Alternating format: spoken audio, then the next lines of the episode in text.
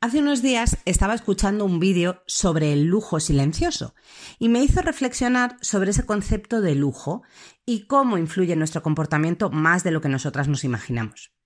Pero lejos de quedarnos con esa sensación de que estamos inevitablemente condicionadas por algo externo, te animo a cuestionarlo todo y a plantearte qué significa esto del lujo para ti y cómo puedes utilizarlo a tu favor.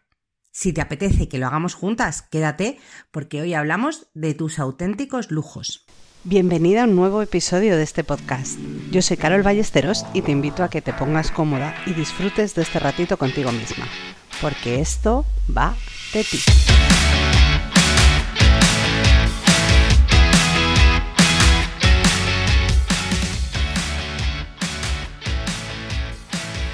No voy a extenderme contándote qué es eso del lujo silencioso del que te hablaba hace un momento, aunque si no lo has escuchado antes, de verdad te invito a que cotillees en Google porque es bastante interesante.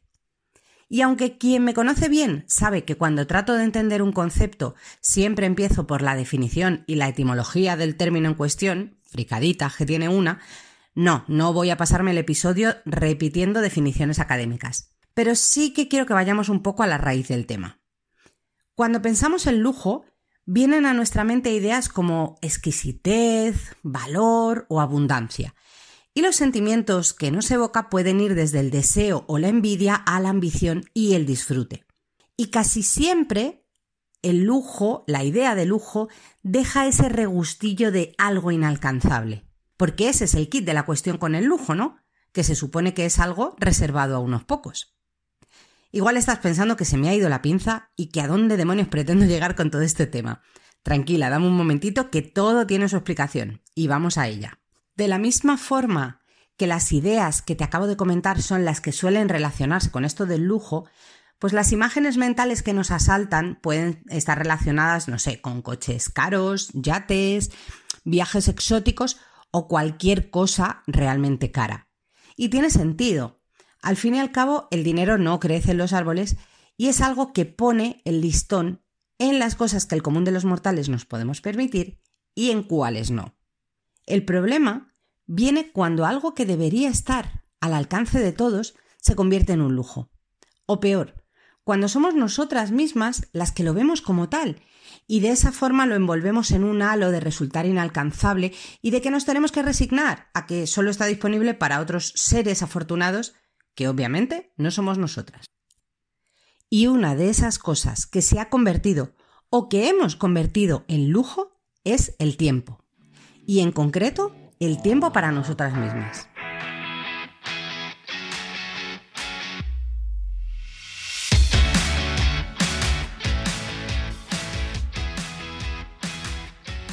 El tiempo es el verdadero lujo de nuestros días.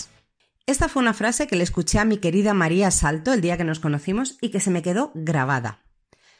Aprovecho para meter cuñita y te recomiendo que si tienes un negocio, sigas a María en su Instagram Salto en Digital y también que escuches su podcast ¿Qué porras estoy haciendo? porque es una auténtica crack de la comunicación. Volviendo a la frase. El tiempo es el verdadero lujo de nuestros días. ¡Boom! Oye, no puedo estar más de acuerdo. La queja que más escuchamos y que nosotras mismas repetimos constantemente es me faltan horas, no me da la vida o directamente no tengo tiempo. Y es que es real, pero también es tremenda, ¿no crees? Y lo es, es tremenda por el motivo que te comentaba antes. ¿Cómo puede ser que algo tan absolutamente democrático como el tiempo, del que todas disponemos por igual y las mismas horas cada día, se haya convertido en un lujo? A ver, obviamente no tiene que ver con el tiempo en sí mismo, porque el tiempo es el que es, sino con la cantidad de tareas, obligaciones y planes que queremos realizar en ese tiempo limitado que tenemos. Y con las limitaciones logísticas que tienen unas personas y otras no, con los roles adquiridos, con el peso cultural de todas esas tareas que tenemos que hacer y muchas otras variables. Pero de todo esto, si te parece, vamos a hablar en otro episodio porque da para eso y más. Hoy quiero que nos centremos en ese espacio de tiempo que nos dedicamos a nosotras mismas, a disfrutar y a hacer algo que nos gusta. Bueno, que nos dedicamos o que nos gustaría dedicarnos, porque ese es en realidad el temazo, que hemos normalizado que el tiempo para una misma es un lujo, Es algo que está reservado a unas pocas afortunadas y que el común de los mortales no se puede permitir. Y oye, como yo tengo como misión vital a ayudarte a que te dediques ese tiempo, porque es condición necesaria para ser la prota de tu vida, vamos a meternos en harina juntas. Uno de los principales motivos por los que no nos cuidamos lo suficiente es porque pensamos que requiere mucho tiempo y mucho dinero. Pero en realidad es así. Y es que en el autocuidado, como sucede con el éxito, no sirve que nos adjudiquemos el concepto que tienen otras personas, porque quizá no te sirva. Para unas personas el éxito es una cosa y para otras personas puede ser todo lo contrario. Y con el autocuidado sucede lo mismo. Y es que mientras para una disfrutar del tiempo para sí misma puede traducirse en hornear magdalenas, para otra puede ser pasarse la mañana escalando en un rocódromo. Y todo está bien y todo es perfecto, siempre que salga auténticamente de ti y que represente lo que para ti es importante y con lo que tú disfrutas. También nos limitamos pensando que tiene que ser todo o nada. ¿Cuántas veces has dicho algo como, para hacer esto, y en esto es algo que me gusta, para hacer esto este ratito, mejor no lo hago, no me merece la pena, si solo son cinco minutos? ¿Te das cuenta de que de esa forma estamos volviendo a caer en el perfeccionismo del que ya hemos hablado en otras ocasiones? Es como decir que si no te puedes dar el gran banquete con tus platos favoritos, pues oye, mejor no comes nada porque no merece la pena. ¿Qué sucedería ahí? Que tu salud se va al traste, ¿no? Pues con el autocuidado pasa exactamente lo mismo. Más vale un poquito cada día, de la manera más imperfecta que se te ocurra, que dedicarte un día entero cada dos meses y el resto del tiempo nada de nada. ¿Cómo lo ves ahora desde este punto de vista? El autocuidado no puede ser un lujo, amiga, porque es salud. Sí, sí, como lo oyes. El autocuidado no es un capricho ni se trata de algo opcional, es salud. Porque tenemos que tener presente que la salud debe ser tanto física como mental y también emocional. Si vives agobiada, estresada y constantemente desmotivada, pues permíteme decirte que tu salud no está todo lo bien que debiera. Así que vamos a darle una vuelta a todo esto, ¿vale? Y te animo a que te des permiso para disfrutar de esos lujos que en el fondo no son tales. Decide cuáles son las cosas que de verdad te gustan. Elígelas conscientemente y ponlas en tu agenda. Un poquito cada día hace más que un mucho solo de vez en cuando. Y para que veas que esas cosas que de verdad llenan y hacen sentir bien no tienen por qué ser inalcanzables, caras o llevar mucho tiempo, te voy a contar mi propio ejemplo con tres cosas que me encanta hacer y que trato de que estén presentes en mi día a día.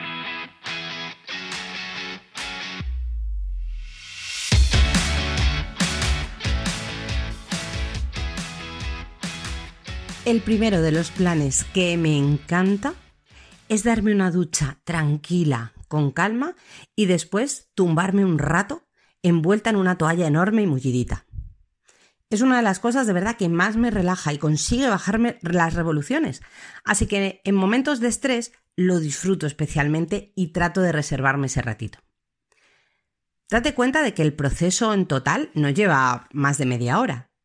Es verdad que no puedes hacerlo a diario cuando te duchas en cinco minutos para salir zumbando al trabajo, pero todas, todas tenemos la posibilidad de reservar 30 minutos al día para algo que nos haga sentir bien. Mira, 30 minutos supone solamente un 2% de tu día. ¿No te mereces ni siquiera eso? Y es que te aseguro que hay muchas actividades a las que posiblemente le estás dedicando ese tiempo o incluso más y que en realidad no te aportan tanto.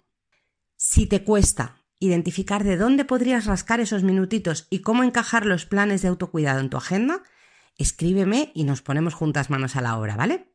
El segundo plan es hacerme la manicura. Mira, me encanta llevar las uñas arregladas y bonitas, porque además es algo que perdura en el tiempo, porque también me encanta maquillarme, pero oye, religiosamente cada noche antes de irme a la cama me lo tengo que quitar, pero las uñas se quedan ahí y aguantan unos días y es una forma de verlas y recordarte de mm, he hecho algo por mí que me hace sentir bien y que además queda bonito. Bueno, pues para tenerlas arregladas, hace años iba a un centro a que me hicieran el esmaltado semipermanente, que quedaba fenomenal y yo lo disfrutaba un montón. El caso es que con el tiempo dejó de ser una buena opción para mí. Mira, sentía que invertía demasiado dinero, que mis uñas terminaban por debilitarse y que honestamente me costaba encontrar el tiempo para colocar ese rato en mi planificación diaria sin que me supusiera un estrés adicional. Así que decidí empezar a hacérmela yo misma en casa. Al principio tampoco daba con el momento ideal, ni me quedaban tan bonitas, pero como mi objetivo estaba claro, pues seguí probando. Y por fin di con una fórmula que ahora, en este momento de mi vida y para mí, funciona. Y es que me hago la manicura por las noches mientras estoy en el sofá viendo una tele con mi marido. Y oye, esto me aporta muchas ventajas. La primera es que tengo el suficiente tiempo para hacerlo con calma y sin agobios, disfrutando de ese ratito del proceso, desde el paso de elegir el color, que además como lo hago en casa puedo cambiar con más frecuencia, hasta ver lo bonitas que quedan al terminar. La segunda ventaja es que no me resulta un esfuerzo reservar ese rato, porque como es a última hora del día ya estoy cansada, la mayoría de los días he terminado con las tareas que tenía que hacer y lo vivo como una pequeña recompensa personal. Y lo tercero es que, como no me puedo andar moviendo para que el esmalte seque bien y sin roces, pues veo la serie en cuestión sentada, relajada y prestándole atención. Porque antes solía estar a varias cosas a la vez y tratando de enterarme del capítulo que estaba viendo mientras enredaba con el móvil o peor aún, estaba trabajando en el portátil. ¿Esto significa que tienes que elegir la misma opción que yo? Para nada. Recuerda lo que te dije de que cada una debe descubrir lo que para ella significa cuidarse. Igual para ti la mejor opción es ir a que una profesional te arregle las uñas. O igual es que ni siquiera te gusta hacerte la manicura. Pues a otra cosa, no pasa nada. Con este ejemplo, lo que quiero es demostrarte que tenemos que ser flexibles y tenemos que ser conscientes de que nuestra realidad cambia y que la forma que tenemos de cuidarnos también puede hacerlo. Que conectar contigo misma y dedicarle un poquito de atención a identificar lo que de verdad te gusta es esencial para que ese autocuidado sea tuyo, sea auténtico y lo disfrutes de verdad.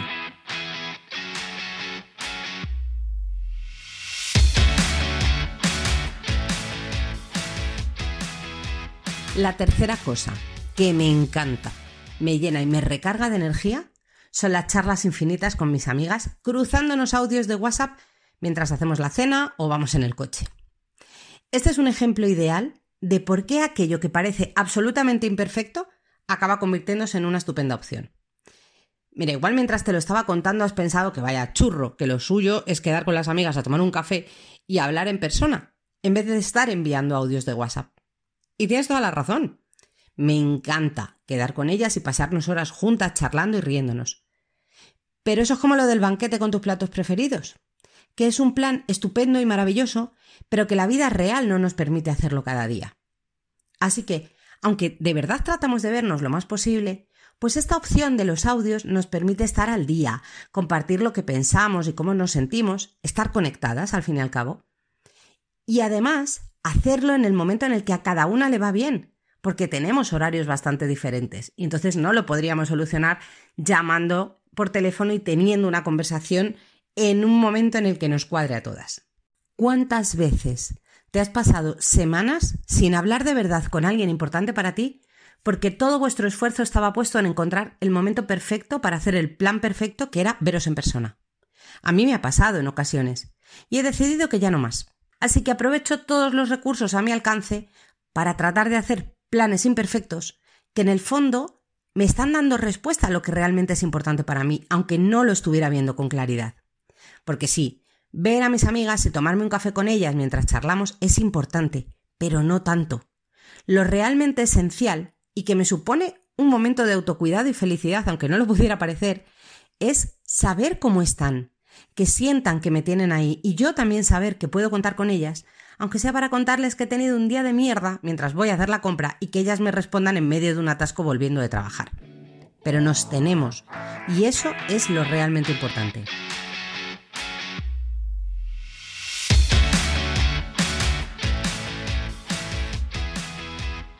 Como ves, o mejor dicho, como escuchas, las opciones para cuidarte son infinitas y son sobre todo personales.